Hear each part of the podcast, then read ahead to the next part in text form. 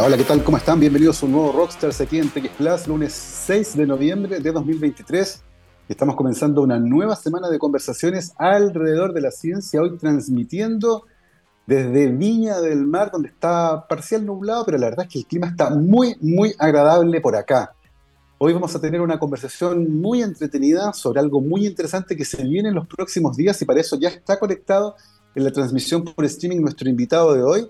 Es el doctor Gonzalo Bus, ingeniero civil electricista y magíster en ciencias de la ingeniería, convención en ingeniería eléctrica de la Universidad de Chile y doctor de la Cardiff University en el Reino Unido. Actualmente es profesor titular y codirector del doctorado en Data Science de la Facultad de Ingeniería y Ciencias de la Universidad Adolfo Ibáñez. Sus líneas de investigación incluyen el aprendizaje automático, la computación evolutiva, data science, modelos de redes de regulación génica y sistemas complejos. Gonzalo, ¿qué tal? ¿Cómo estás? Bienvenido a Rockstars.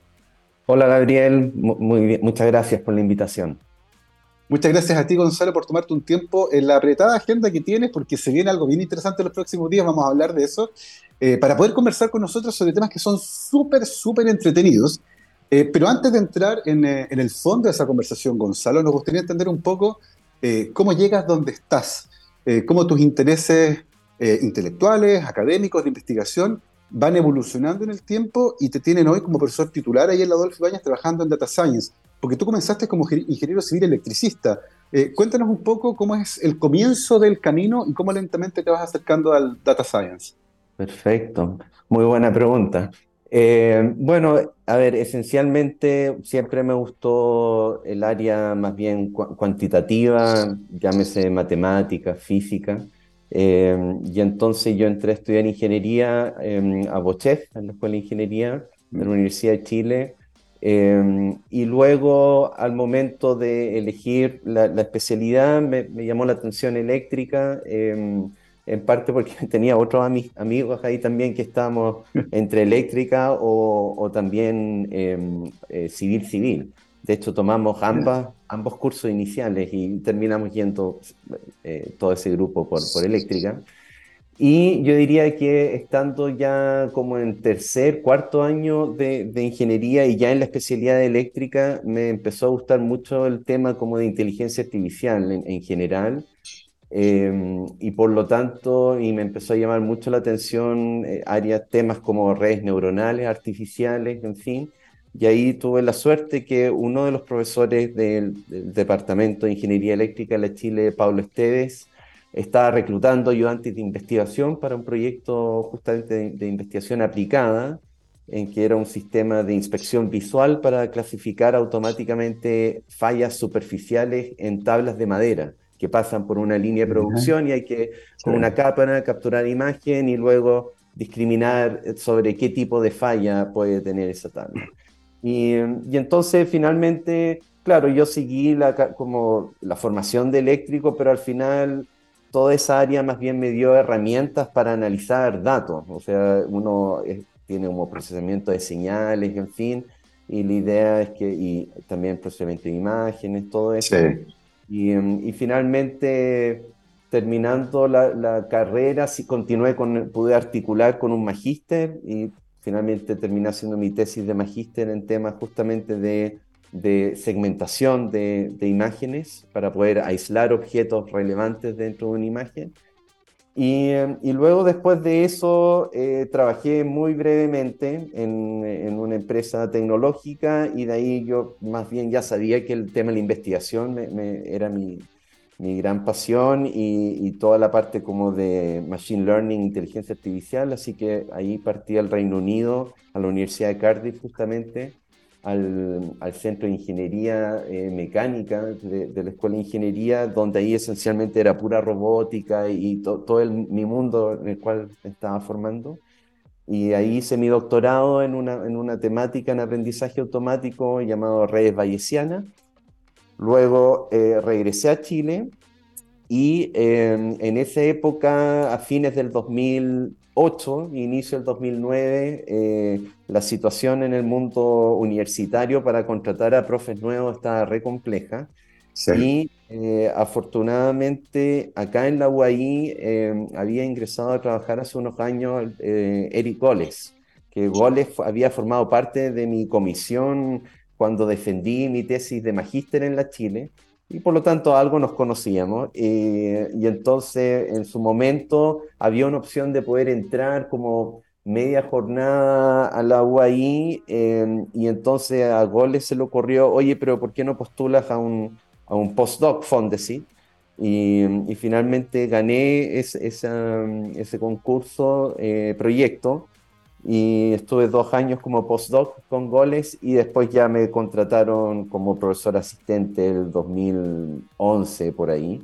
Y luego he seguido mi carrera académica eh, justamente en esta área em, de, Machine Learning en diferentes dominios. ¿ah? Uno de ellos justamente me gusta la temática de reconstruir redes de regulación génica en base a expresión de genes, poder inferir las redes que hay detrás, en donde modelan la interacción, ¿verdad?, entre genes para poder eh, saber cuándo uno va a estar activo o, apagado, en fin.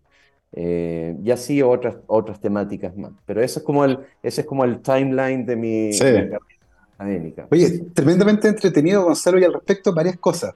Eh, tú mencionaste cuando estabas en tercer o cuarto año de ingeniería y ya habías optado por una de las menciones, ya se estaba hablando de inteligencia artificial, de machine learning, de redes neuronales, eh, cuéntanos un poco qué año era eso más o menos, porque tengo la sensación de que para muchos es un tema como nuevo, como de ahora. Pero la verdad es que llevamos varias décadas conversando estas temáticas y en Chile ya se estaban haciendo algunas cosas para tener una idea de, del contexto histórico de la temática y cómo se estaba abordando ya en Chile en esa época.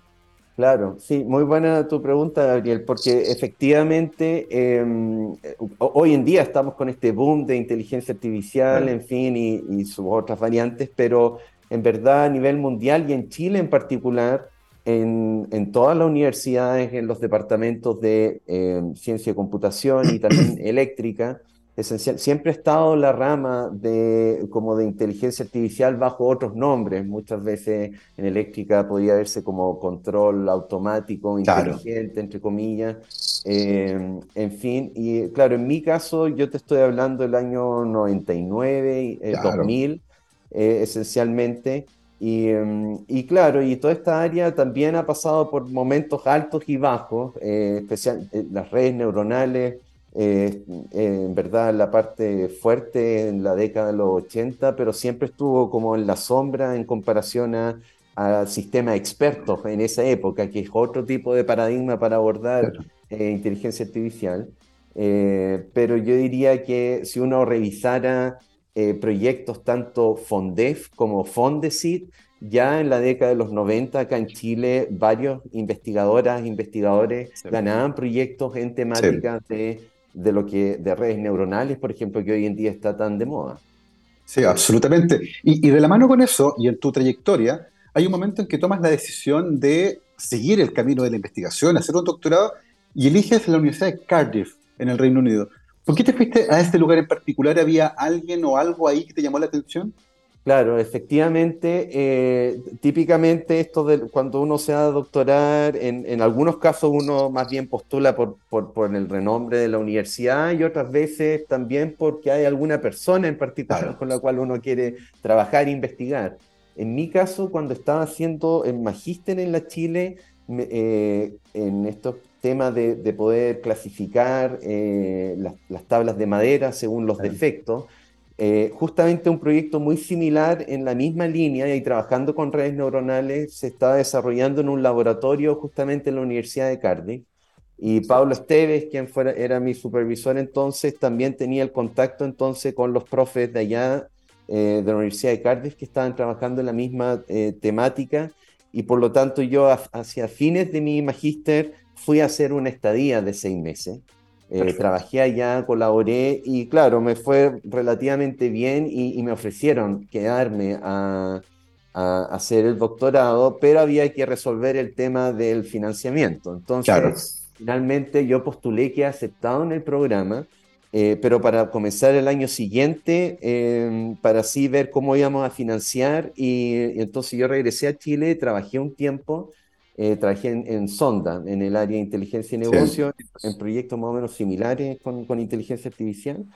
Y eh, finalmente la misma universidad me postuló a, a, una beca importante que hay allá en el Reino Unido que se llama em, como Research, eh, eh, Overseas Research Award o algo así, Perfecto. en el cual las mismas universidades postulaban a potenciales investigadores del extranjero y, cada universidad tenía un cupo para postular a gente, así que hay como un concurso interno primero y luego a nivel nacional en el Reino Unido y afortunadamente pude, pude ganar. ORSA se llama la beca, O-R-S-A. Y, em, y, entonces eso me financiaba el tuition fee, la, la, matrícula, el arancel, y luego en el mismo laboratorio me daban también un, mi, como mi, mi mensualidad para poder vivir, esencialmente. Pero eso fue mi aproximación porque ellos allá estaban trabajando en una temática similar sobre este problema de procesamiento de imágenes para luego poder clasificar automáticamente los defectos en tablas de, madera. Oye, Gonzalo, hay algo que es bien interesante ahí porque eh, muchas de las, de las tecnologías que actualmente eh, se vinculan con la inteligencia artificial eh, tienen la gran problemática de que primero tenemos que definir qué es inteligente. Eh, qué entendemos por inteligencia. Y es algo que, es complejo porque incluso los psicólogos que estudian la inteligencia entienden que la inteligencia es un fenómeno complejo, multidimensional, perdón, eh, que nos permite navegar y adaptarnos a los problemas. Eh, desde tu área, ¿cómo se entiende la inteligencia? ¿Tiene que ver con la autonomía, con la capacidad de tomar buenas decisiones, entre comillas, entendiendo que lo bueno es lo que genera más beneficios? ¿Cómo, cómo se vislumbra una definición de inteligencia en el mundo que está más cercano a la inteligencia artificial? Claro, aquí efectivamente, acá la idea es poder tener un sistema, una máquina, un computador que sea mm. capaz de, tomar decisiones frente a eh, desafíos o problemas que eh, típicamente está asociado a que seres humanos son los que resuelven y logran tomar esa decisión. Y la idea acá es que estos sistemas inteligentes deberían ser capaces y la forma en que operan antiguamente era mediante la codificación de las reglas que conocía el experto humano, traspasarlo, programarlo, ¿verdad? Y eso se llama inteligencia artificial simbólica, es decir, mm. traspasar el conocimiento de uno vía reglas en, un computador y esa forma de poder operar. Pero luego eso evolucionó, o más bien la otra variante, y esa uno podría decir más inteligente, entre comillas, es que estas reglas en verdad no son programadas por los humanos, sino que la misma máquina es capaz de generar en base a ejemplos. Entonces, por eso toda, toda esta línea de inteligencia artificial hoy en día está muy, también va muy de la mano con el tema de data. Y data no solo como data estructurada que uno pueda conocer como una tabla Excel, por decir, con números, sino que datos en el sentido imágenes, audio, texto, todo eso sirve para poder entrenar a uno de estos programas computacionales llamados inteligencia artificial y que estos mismos algoritmos son capaces de identificar relaciones y patrones que muchas veces son mm. eh, claramente más sofisticados que los tipos de reglas que uno podría, podría poder definir. Exactamente, de hecho, la, la, idea es pasar, transitar, ¿cierto?, desde el algoritmo fijo que genera una serie de reglas que una máquina puede seguir a un algoritmo que aprende y con un set nuevo de datos puede utilizar ese aprendizaje. Ahora, hay una discusión súper interesante ahí, Gonzalo, que viene desde varios mundos y que tiene que ver justamente con el set de datos que se utiliza para entrenar una inteligencia. Y hemos visto, por ejemplo, una huelga de guiones, de guionistas, ¿cierto?, en Hollywood recientemente, muy preocupados del futuro, artistas que están demandando a empresas que hacen inteligencia artificial porque dicen, usaron nuestro trabajo, nuestros datos, para entrenar una inteligencia que ahora nos va a dejar sin trabajo.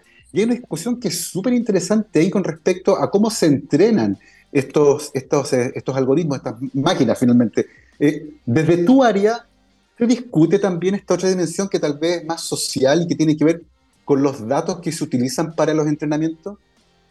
Claro, o sea, hay todo, yo no, no soy experto en esa temática en particular, pero me ha tocado eh, incluso supervisar a algunos estudiantes que sí se han metido en mm. esos temas, en el cual efectivamente eh, la data es muy importante en parte porque hay mucha discusión también sobre eh, que el algoritmo está, por ejemplo, que, un algoritmo que está sesgado o que tiene alguna, alguna falla en, aspectos éticos, en fin, pero finalmente estos algoritmos justamente aprenden desde los datos. Entonces, ahí el rol más bien humano es poder justamente armar un dataset en el cual efectivamente a priori no esté sesgando hacia algún tipo mm. de, patrón en particular, tener cuidado sobre qué atributos estás, eh, porque los datos en este contexto, por un lado tienes como cantidad de ejemplos, pero cada uno de esos ejemplos uno lo puede ver como un vector eh, con atributos, características que de algún modo tratan de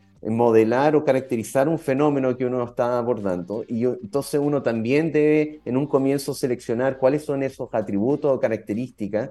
Y ahí también podrían ser que algunos no son de libre acceso o que más bien está violando algún tipo de acuerdo de, confidencialidad o cosas de ese estilo. Eh, entonces es una temática que, eh, por supuesto, es, em, está, como dicen, ongoing research. Hoy en día es justamente una temática muy fuerte eh, y en el cual todavía no, no, hay del todo claridad sobre cómo, cómo se va a mm. poder abordar, porque por otro lado, claro, tenemos datos que están que, que, son privados, hay toda una línea de Machine Learning que está abordando sobre cómo poder entrenar los modelos, pero sin realmente tener acceso eh, por decir de algún modo, información sensible que pudiera existir en los datos. Entonces, em, esto incluso ha abierto líneas de investigación de cómo mm. poder manejar de manera em, más correcta, si uno quisiera poner entre comillas, eh, el uso de datos de diferente tipo en para poder entrenar claro. modelo. Y, hay otro aspecto, Gonzalo, que también tiene que ver con, con el desarrollo científico-tecnológico en esta área, eh, y que evidentemente tiene que ver con el desarrollo de los computadores. Partimos con eh, tubos al vacío, digamos con transistores gigantes que lentamente se han ido achicando, y eso ha permitido mejorar la capacidad de cómputo, y estamos llegando a niveles que, la verdad, eh, ya pasamos a lo cuántico, ¿cierto? Hemos hecho que es irreductible a esta altura el tamaño de los circuitos. Hay, de hecho, interferencia a escala atómica ahora, y estamos llegando como un límite, lo que ciertamente ha permitido hacer cosas que son cada vez más complejas. ¿Cómo ves esa, esa suerte de posta que hay entre la tecnología que permite mejorar nuestra capacidad de cómputo y la evolución de la inteligencia artificial como disciplina que crece de la mano de, este, esta tecnología. Sí, también excelente pregunta, porque efectivamente yo en el pasado, eh, quizás una justamente de las limitantes del ámbito, de, por ejemplo, del progreso que uno ve hoy, hoy, en día en temas de redes neuronales artificiales y bajo el nombre de aprendizaje profundo, es que por un lado, uno de los ingredientes efectivamente es la data, y eso a lo largo del tiempo con temas de transformación digital y también todo tipo de sensores que hoy en día tenemos para capturar data. Eh, por ese lado, más o menos eh, está como resuelto uno de los ingredientes fundamentales para hacer. Pero el otro es justamente el poder de cómputo para poder entrenar. Y eso efectivamente uno de los grandes eh, boom, uno diría, del, aprendizaje profundo, que es un tipo de, inteligencia artificial que requiere mucho poder de cómputo, eh, fue de la mano eh, su progreso junto con el desarrollo de cómputo usando las tarjetas gráficas del, computador, la GPU. Y eso en particular la empresa Nvidia, uno de los más potentes en esa área. Entonces, de algún modo, el progreso fue de la mano también en los últimos años ha ido de la mano los, avances en inteligencia artificial, gracias también a las nuevas tarjetas y cada vez con mayor poder de cómputo y cómputo distribuido que te permite eh, el uso de GPUs, de, la unidad de procesamiento gráfica. Eh, y eso sumado después acceso a cómputo en la nube y algo que tú señalaste recién, eventualmente ya vamos luego, luego vamos a pasar a la era en algunos, no, sé en qué año, pero vamos hacia ya con, computación cuántica y que nos permita realizar más cómputos, ¿verdad? Eh, que, el simple cómputo con un bit. Eh, y de hecho ya en la otra noticia ya hay unos, unas versiones personales de, de computador eh, cuántico para poder hacer algunos cómputos. Wow. Eh, de una empresa china y vi que acá en Chile ya habían comprado algunas eh, empresas, unidades para poder simular y hacer cosas. Entonces, claro, en verdad, cuando uno cree que ya estamos llegando efectivamente a algún límite físico, por decir, también aparecen nuevas variantes que de algún modo mejoran, quizás no de la, de la, parte como hardware, pero sí software, es decir, nuevamente programas computacionales que eh, logran hacer un cómputo de manera más eficiente, ocupando técnicas nuevamente de cómputo distribuido, en fin, otro, otro aspecto. Así que eh, esto está muy de la mano en las capacidades de una inteligencia artificial con el poder de cómputo, sin lugar a dudas. Eso es fascinante porque también eh, genera ciertas limitaciones. y hoy por hoy, Gonzalo, no sé nuestro país en qué pie se encuentra con respecto a la capacidad de cómputo y capacidad de cálculo. Sé que en la Universidad de Chile hay un centro de, alta capacidad de cálculo, ¿cierto? Están instalados procesadores en paralelo, ¿cierto? Que permiten generar... ¿Cómo, cómo ves a nuestro país en el concierto sudamericano, por ejemplo, para no compararnos con Europa, donde el salto puede ser un poco más grande? ¿Cómo estamos parados como país entre nuestra, nuestra política de datos y nuestra capacidad de cálculo? Correcto, entonces, bueno, la, parte como hardware no, yo no es mi gran especialidad, pero lo que sí puedo señalar es que efectivamente acá la Universidad de Chile, en, sus, en el eh, TCC y CMM, ¿verdad? Tienen un, centro nacional de cómputo de alto rendimiento eh, que han ido mejorando a lo largo del tiempo. Esto es gracias a, la iniciativa ANID y sus programas de Fondekip, los Fondekip medianos y los grandes. Eso también ha permitido a otras universidades, eh, por lo menos a nivel equipo medianos, también comprar, por ejemplo, nuevos servidores GPU, algunos que son muy especializados para temas de deep learning, lo cual eso también ha ayudado bastante. Eh, yo diría que a nivel nacional eh, es un proceso evolutivo, el, de la Chile cada vez lo han ido mejorando y mm. tengo entendido que quieren incluso ya un upgrade ya eh, mayor, pero también está la variante nube, que yo, a mí me parece interesante, es decir, justamente eh, poder realizar cómputos también en, la nube que ofrece las diferentes, ¿verdad? Que ya todos conocemos, empresas, eh, también es una alternativa. Entonces, yo no sé si Chile eh, no sé si el camino debiera ser como cada vez más equipándose en, hardware. O sea, es bueno tener una capacidad potente, pero no creo que ese sea, finalmente nuestro gran fuerte y norte. Eh, me da la impresión que el uso también de cómputo en la nube eh, podría resolver varios, varios problemas en general. Oye, es tremendamente interesante esa discusión porque además eh, recientemente se ha, generado una política de inteligencia artificial, estamos, estamos pensando en este tipo de problemas, por lo tanto, todo lo que vaya a ocurrir en el futuro tiene que ver con las cosas que estamos haciendo hoy y con las decisiones que estamos eh, tomando hoy. Son las 12.26 y vamos a aprovechar de hacer una pequeñísima pausa musical antes de volver con nuestro invitado, el doctor Gonzalo Ruz, ingeniero civil electricista, magíster en ciencias de la ingeniería, convención en ingeniería eléctrica de la Universidad de Chile y doctor de la Universidad de Cardiff en el Reino Unido, actualmente profesor titular y codirector del doctorado en Data Science de la Facultad de Ingeniería y Ciencias de la Universidad Adolfo Años. Y a la vuelta, de hecho, vamos a estar conversando sobre eso y sobre el primer congreso de Data Science del Data Observatory, que será el 8 y 9 de noviembre. De todo eso vamos a conversar después de esta pausa musical. Nos vamos a escuchar una canción de Bad Religion y vamos a escuchar a Bad Religion porque un día como hoy, 6 de noviembre, pero de 1964, nació Greg Graffin en Wisconsin, Estados Unidos, biólogo evolutivo, miren, y me golpeó Gabriel con ese, con ese dato, y además vocalista y frontman de la banda de punk rock eh, Bad Religion. Así que feliz cumpleaños, eh, querido Greg, y vamos a escuchar American Jesus de Bad Religion. Vamos y volvemos. 12 con 31, estamos de vuelta aquí en Rockstars de TX Plus, lunes 6 de noviembre de 2023. quiero recordar que para los desafíos del futuro, la educación es nuestra respuesta un mensaje de la Universidad San Sebastián. Y justamente vinculado con los desafíos del futuro, es una conversación muy, muy interesante que estamos teniendo con nuestro invitado, el doctor Gonzalo Ruz. Hemos conversado durante la primera etapa sobre su formación académica, sus intereses, su aterrizaje en la Universidad Adolfo de Años de la mano de nuestro querido Eric Goles, que ha pasado también por este programa un par de veces.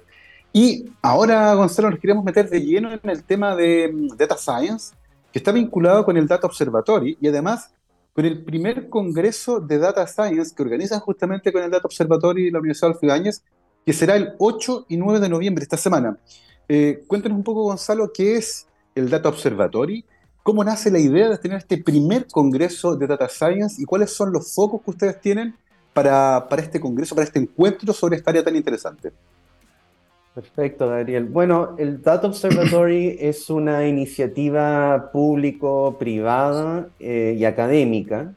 Eh, desde el punto de vista público, está impulsada por el Ministerio de Ciencia y el Ministerio de Economía. Eh, por la parte privada está Amazon Web Services. Services. Y, y, la parte académica está justamente la, la UAI, nosotros. somos formamos parte como de los miembros eh, fundadores, de, esta iniciativa. Y la idea esencial era esencialmente tener un, em, un, organismo que pudiera entonces aportar a nivel país todo el ecosistema asociado a data desde el punto de vista de adquisición, eh, procesamiento y también poder disponibilizar y visualización. Eh, por lo tanto, el Data Observatory tiene como parte de su estructura eh, profesionales de altísimo nivel y, científicos también, científicas, eh, justamente para cada una de estas áreas. Y también tiene colaboración científica, podría llamarse, desde tanto la UAI, eh, pero también hay académicas y académicos de otras universidades que participan en como en el comité científico de, de este observatorio. Y, en el caso de este congreso en particular, cuéntanos un poco cuál es la motivación eh, y qué es lo que quieren conseguir, ¿cierto? Con, reuniéndose a discutir estos temas. Correcto. Entonces, a ver, el dato, yo diría que en parte, el Data Observatory parte eh, durante pandemia, es decir, como que eh, por lo tanto, su fase inicial, los primeros años, en verdad se dedicado a poder formalizar cierta estructura, en fin, pero en general, para el público en general no, no, estaba muy conocido y yo diría que a partir del segundo semestre del año pasado y todo este año ha existido una campaña bien fuerte, tanto en poder comunicar algunos de sus eh, proyectos Em, ojo, que durante la, durante la pandemia el Data Observatory eh, participó en esto, en poder liberar los datos que habían sobre eh, los contagios, ¿verdad? Y todas esas fuentes que existían, eh, en parte el Data Observatory tuvo un rol fundamental ahí. pero luego se ha metido en otras áreas de astronomía, en fin, en, en temas también como marítimo, con el IFOP. Em, entonces tiene una cartera grande de proyectos de diferente tipo que involucran datos, datos, datos satelital también. Y por lo tanto, el espíritu de, de esta conferencia congreso, primer congreso que nace del Data Observatory, era poder reunir eh, bajo un mismo techo, por decir, eh, personas tanto del mundo académico, científico, involucrados en, temas de data, mm. pero también del sector público y privado, en donde en este Congreso esencialmente se va a poder ver diversas aplicaciones, tendencias, eh, tanto más bien como técnicas como aplicadas también.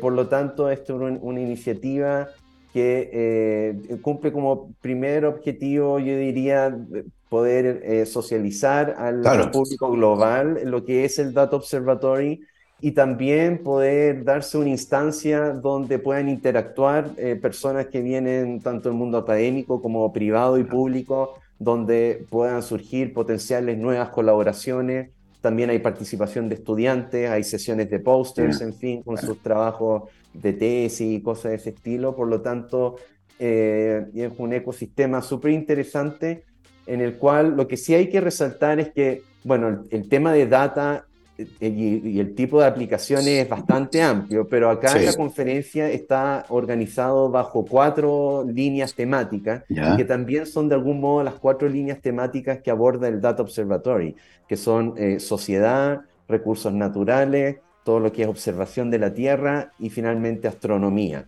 Bajo esos cuatro pilares, entonces hay charlas temáticas de personajes importantes tanto a nivel internacional como nacional. Así que yo diría que ese es como el, espíritu detrás de esta conferencia. ¿Es una conferencia que va a ser en formato presencial, híbrido? ¿Dónde va a ser? Si yo quiero ir, por ejemplo, me tengo que inscribir, hay una página web. ¿Cómo, si alguien se acaba de enterar, por ejemplo, y le interesa este tema, ¿cómo lo hace? Ok, entonces la conferencia es, presencial en un principio, de ahí voy a decir porque en un principio es, eh, es el miércoles 8 y jueves 9 de noviembre, ahora esta semana, en el Hotel Hyatt Centric en, Santiago, en Las Condes, esto que hay aquí cerca del Metro El Golf, mm, entre Apoquindo y Enrique Foster. Em, esto tiene una página web que es dodatascience.cl em, y la idea es que, bueno, esto ya, ya tiene 253 inscritos, eh, donde hay un 70% que viene más bien de la academia y, también profes y estudiantes, y luego el restante son más bien del mundo público-privado. Em, ya finalizaron las inscripciones para poder asistir de manera presencial, sin embargo, en la página web se va, hoy tengo entendido ya hoy, hoy es, queda habilitado para poder inscribirse para poder ver vía online, ya sea Zoom o YouTube, tengo entendido, esencialmente gran parte de las charlas importantes de la, de la conferencia. Así que las personas interesadas todavía están a tiempo de poder inscribirse para poder ver online eh, algunas de las exposiciones que van a estar realmente excelentes. Sí, de hecho, me metí a la página web de odatascience.cl una página espectacular con todos los datos. Eh, aparece la parrilla de invitados eh, de primerísimo nivel. La discusión va a estar eh, sumamente interesante de áreas distintas. Veo ahí, por ejemplo, a Pablo González, quien conocí en la Facultad de Ciencias Biológicas de la Católica, trabajando actualmente en, inmunología, que es muy vinculado con, con los datos y cómo, cómo, nosotros usamos esos datos para tomar mejores decisiones. También está Susana Yeramendi, que alguna vez conversamos sobre data science en astronomía. Eh, Gonzalo, al respecto hay varias cosas que son súper interesantes. Eh, de hecho, viene una de, las, de las ponentes, María Inés eh, Baquet, que es líder de transformación gubernamental del sector público de Amazon Web Services. Y eso me parece particularmente interesante porque tengo la sensación de que el sector público tiene una oportunidad gigantesca para usar los datos que ellos mismos generan y optimizar varias operaciones. Estoy pensando en salud, por ejemplo, en listas de espera, estoy pensando en prioridades, eh, ¿Cómo, ¿Cómo, ves que se incorporando el data science en la toma de decisiones en el sector público?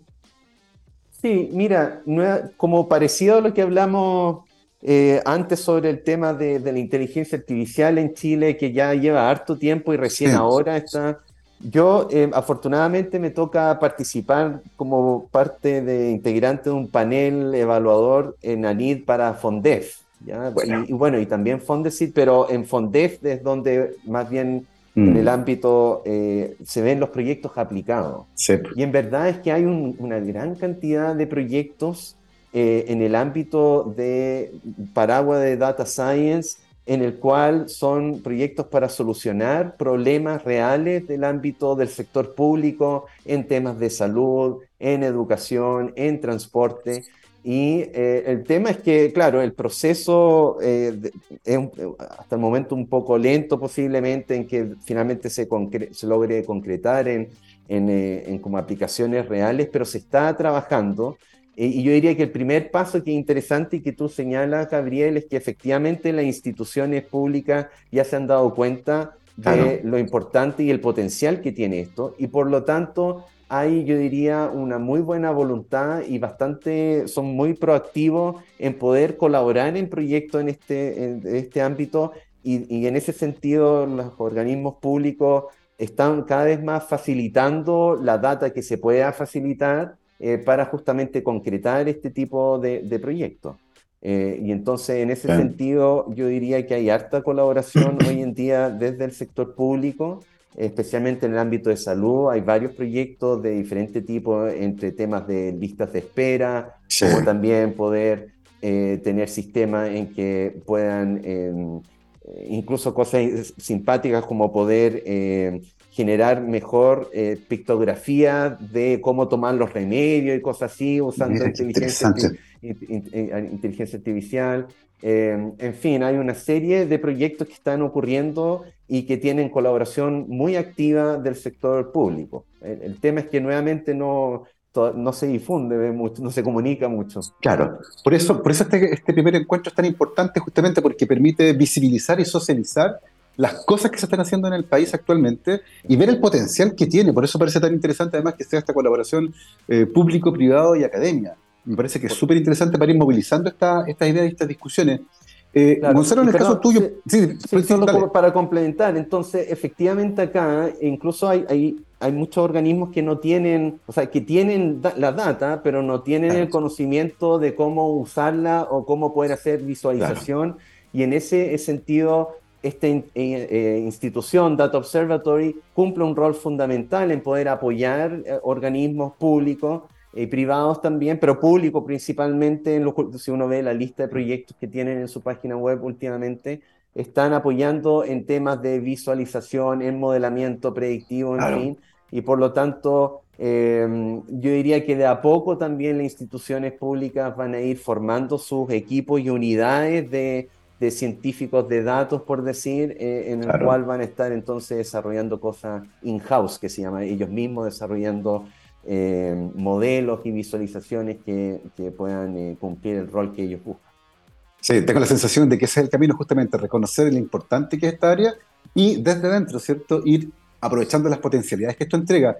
Eh, Gonzalo, en el caso tuyo en particular, ¿cuáles aspectos de, de, data, de data science a ti te parecen más interesantes? ¿Dónde están tus preguntas actualmente?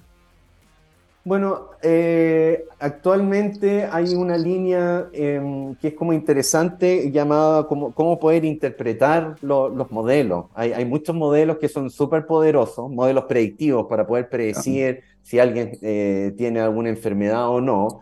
Y, claro, uno puede meter un, gran volumen de datos eh, como en, la juguera, en este, en este caja negra, incluso se le llama muchas veces a los, algoritmos que son muy difíciles son muy complejos de, entender. Entonces la idea es que cómo poder explicar después por qué la máquina está tomando esta decisión versus otra en función de las variables que, con lo cual uno seleccionó para modelar el problema. Entonces toda la parte de interpretabilidad y también explainability en inglés está muy de moda y es un área en el cual tengo algunos, eh, afortunadamente algunos estudiantes con los cuales estamos trabajando. Y la segunda tema es lo que tú leíste al comienzo, son eh, el, tema de redes de regulación higiénica, nuevamente cómo, cómo poder construir redes de manera eficiente, con, con, a veces con pocos puntos y otras veces con, con muchos puntos. O sea, ahí hay un tema también eh, en el cual yo estoy más o menos activo investigando. Eh, lo, interesante de esto es que se requieren datos, eso es obvio, si tú estás hablando de ciencia de datos. Y esos datos pueden venir, por ejemplo, de proyectos de secuenciación masiva Alguien secuencia un balde de agua, como pasó hace un tiempo atrás, y la metagenómica nos entrega un montón de información que yo puedo empezar a ensamblar. Eh, pero muchas veces hay datos que se han generado que están ahí esperando, están durmiendo, nadie los ha visto. Eh, hablamos de los sensores, por ejemplo. Hoy en día está lleno de sensores por todas partes. Usamos muchas veces sensores. nuestros celulares son sensores, tienen acelerómetros. ¿Dónde, ¿Dónde crees tú que hay un potencial, Gonzalo, que eventualmente existen datos que todavía no hemos visto, que a lo mejor podrían ser útiles y que eh, más allá de tener que generarlos a propósito para esto, ¿cierto? Como en el caso de la secuenciación masiva, existe una oportunidad de usar datos que podrían ser importantes, por ejemplo, para la minería, para la agricultura o para la salud de las personas. Sí, mira, en verdad yo diría que en, eh, salvo las industrias o, que son como tecnológicas y que por lo tanto están como muy al, tanto de, la, de, la, frontera en estas temáticas, yo diría que hay otra industria en que, claro, almacenan datos, pero no, todavía no, le den el, gran potencial. Yo diría que hay, hay mucho por hacer en el ámbito de educación, educación pública, que, que acá siempre estamos con ciertos problemas y ahí, ahí tenemos datos históricos para poder entonces ir mejorando, que sea aspectos educacionales o incluso de financiamiento. Fíjense, hay una industria que maneja mucho dinero en nuestro país, que es la minería, Sí. que eh, un, nosotros, un pecado capital que tenemos, entre comillas, que muchas veces eh, en las diferentes industrias compramos mucha tecnología, eh, pero a veces no desarrollamos y no sabemos cómo usar. entonces, en minería, por ejemplo, hay todo un área que a mí yo me tocó participar hace unos años atrás en todo lo que es exploración minera, poder encontrar ah. nuevos yacimientos. Eso ocupando el enfoque tradicional, tiene, ya es más o menos sabido que, cuáles son las limitantes, pero hoy en día poder utilizar en forma eh, imágenes satelital, son data de sondeo y, otros tipos de fuentes, y luego poder combinar y generar estos eh, algoritmos de inteligencia artificial que puedan más bien darte mapas de, de probabilidad donde posiblemente podrían existir nuevos yacimientos. Son cosas interesantes que se pueden hacer y que a veces hay que eh, pelear, entre comillas, contra el enfoque tradicional que la industria típicamente viene, viene haciendo. Entonces, como uno, quien yo no tengo idea cómo diferenciar entre una roca y otra, voy a ir a decirle a un experto minero que ya lleva muchos años en que, mire, ¿por qué no, por qué no explora por acá? Y, él me dice, pero si esto no, no sigue las reglas que nosotros estamos acostumbrados. Entonces, eso es un tema complejo eh, para poder seguir. Em, y, yo diría que hay harto avance a nivel nacional en, en tema de salud, se está usando harto la data en, en temas particulares pero yo diría que en toda la industria, em, en tema ambiental también, me tocó hace unos años tratar de armar un proyecto para predecir floraciones de algas nocivas y marea roja, en fin, eso también es una temática súper interesante en el sur, al sector Chiloé, en fin, todo lo que es la industria de salmones y agricultura en general. Em, y eso es con imagen satelital, información de las boyas que hay que registran también nutrientes y aspectos. Entonces, yo diría que gracias a la facilidad de los sensores que hoy en día tenemos, esa data basta tener personas creativas con el conocimiento de las herramientas de data science para estructurar un proyecto que finalmente la idea de fondo de esto es que puedan, puedan mejorar la, la calidad de vida de nosotros, o sea, poder tener una herramienta que nos apoye a tomar mejores decisiones. Eso es tremendamente interesante. Recuerdo un caso cercano al mundo de la agricultura, también en Fondef, donde el uso de eh, datos, de sensores, de cámaras infrarrojas, de imágenes de drones, eh, se iba a utilizar para, por ejemplo, estimar tiempos de cosecha. Eh, y, hay una resistencia gigantesca del mundo de los agrícolas porque están acostumbrados a hacerlo de una manera. mira y dice, ya, es el momento. Y se... Entonces, tener datos como que costaba. Y hay un desafío cultural ahí entonces, de, de, empezar a confiar de alguna manera en una, en una máquina, en un algoritmo que a lo mejor yo no entiendo, viendo el mundo, vengo al mundo de la minería o vengo al mundo de la agricultura, no entiendo la maquinita, lo que yo entiendo en mi experiencia previa. Eh, ¿Cómo, cómo, se, cómo se, se, cierra esa transición, esa brecha que hay entre la costumbre, ¿cierto? Entre, entre la intuición, si uno quiere, y tomar decisiones que con datos nos pueden ayudar a tomar mejores decisiones? Correcto, entonces yo creo que es un proceso que está centrado en la educación. Eh, lo que ocurre es que todos los, las y los profesionales tienen una formación que, que, viene ya de varios años, en fin, y lo que está ocurriendo ahora es que esencialmente el tema de la data y también si queremos ir un poco más allá, más allá inteligencia artificial es algo que más bien se va a aplicar de manera transversal, por lo tanto, si una persona entra a estudiar una carrera de derecho o un ingeniero agrónomo o cualquier especialidad, dentro de su malla, incluso en los primeros años, van a tener que existir cursos de formación, de manejo, análisis de datos, modelamiento predictivo porque esto al final todo el mundo lo va a estar usando y, la forma en que va a entrar es esencialmente vía educación. Y finalmente lo que va a ocurrir es que, qué sé yo, una, una, empresa que, sé de, que cosecha naranja o algo así, así como va a contratar ingenieros agrónomos que yo esperaría que ya van a venir con una formación también en, en esta temática, ya va a ser casi directo también que dentro de su equipo va a tener una persona especializada en, en como científico de datos. Pero lo que uno ve hoy en día es que Em, si uno ve, todas las universidades están generando programas de, em, para poder formar a científicos de datos, a nivel incluso como de educación ejecutiva, y si uno ve los, las y los estudiantes que ingresan a estos programas, vienen del mundo de salud, del mundo agrícola, de, son de diferentes profesiones que ahora se ellos se están dando cuenta que necesitan esa herramienta, y yo apuesto a que más bien esta formación ahora va a empezar también a eh, ingresar a nivel incluso de pregrado, de los primeros años, e incluso ir un poco más acá a nivel de colegio. O sea, en los colegios también, ya lo que es data, inteligencia artificial, ya la formación va a venir desde, desde nivel escolar, colegio.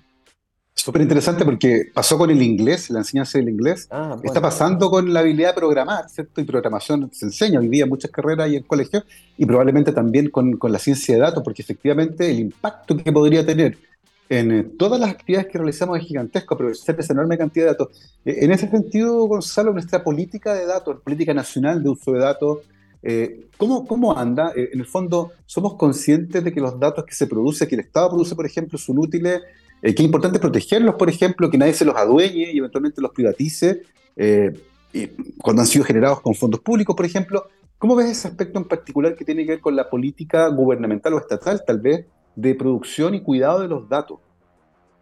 Correcto, entonces, mira, yo nuevamente, esa, esa temática que es más normativa no, no, es mi especialidad, pero lo que yo puedo ver desde mi punto, creo que han, hay cosas interesantes que están ocurriendo y, y, las direcciones me parecen correctas desde el punto de vista de uno como científico mm. en los proyectos, por ejemplo, hoy en día cuando uno postula proyectos estos más grandes de ANID, como son Anillo y Núcleo Milenio y cosas así, dentro de las bases piden que la data que genere estos proyectos queden después disponibles. Mm. Eh, y eso me parece que es sano eh, poder entonces, el, concepto de, em, de, datos abiertos, que por lo demás también es toda una línea que desarrolla el Data Observatory y ha estado reciente participando en conferencias internacionales en esa temática, eh, es algo que sin lugar a duda mm. hay que seguir progresando, pero yo más bien soy de la línea en que hay que tratar de disponibilizar, o sea, por un, claro, uno dice hay que disponibilizar los datos, pero también eso conlleva tener sistemas y herramientas para poder hacer eso simple, porque tampoco es trivial poder liberar datos en cualquier parte eh, y en ese sentido, el, tema de, por lo menos todo lo que es data abierta, tiene que ir de la mano también con la parte tecnológica de, ok, pero ¿dónde se almacenan estos datos? Eh, vamos ¿Se liberan completamente o hay que dejar algún aspecto que es sensible y por lo tanto no, eso tiene que quedar eh, más bien privado para el público general? Em, y eso son temáticas en que el Data Observatory de hecho está abordando muy fuertemente. Eh, pero no, no es mi especialidad, sí, lamentablemente. Sí, no, pero me parece interesante saber que están, que están y que la conversación existe en el fondo sí, sí. Eh, y, que estamos, y que estamos preparados para, que, para tener esa conversación y que no es algo que nos va a pasar por encima. Eh, Gonzalo, volviendo al, a este congreso, insisto, la página web dodatascience.cl, información completísima con respecto a esta actividad. hay una charla en particular que se ve súper interesante, que es la del profesor Nitesh Chawla, que viene del Lucy Family Institute, donde habla de data science con impacto social. Y eso es súper interesante porque, porque nos muestra dimensiones distintas, además de que está la astronomía, ¿cierto? Está la inmunología, se habla del impacto social. Eh, y uno puede ver entonces que hay distintas áreas reflejadas ahí. Eh, en ese sentido, ¿cómo fue la discusión para armar la parrilla, ¿cierto? Y poder reflejar las distintas áreas em, y, generar estas, estas instancias, estas charlas plenarias, que son los imperdibles, creo yo, del Congreso. En efecto. Bueno, mira, fíjate, muy brevemente, Nitech, en verdad, eh, para nosotros que somos del mundo del, de Machine Learning y la comunidad, él es un gran personaje.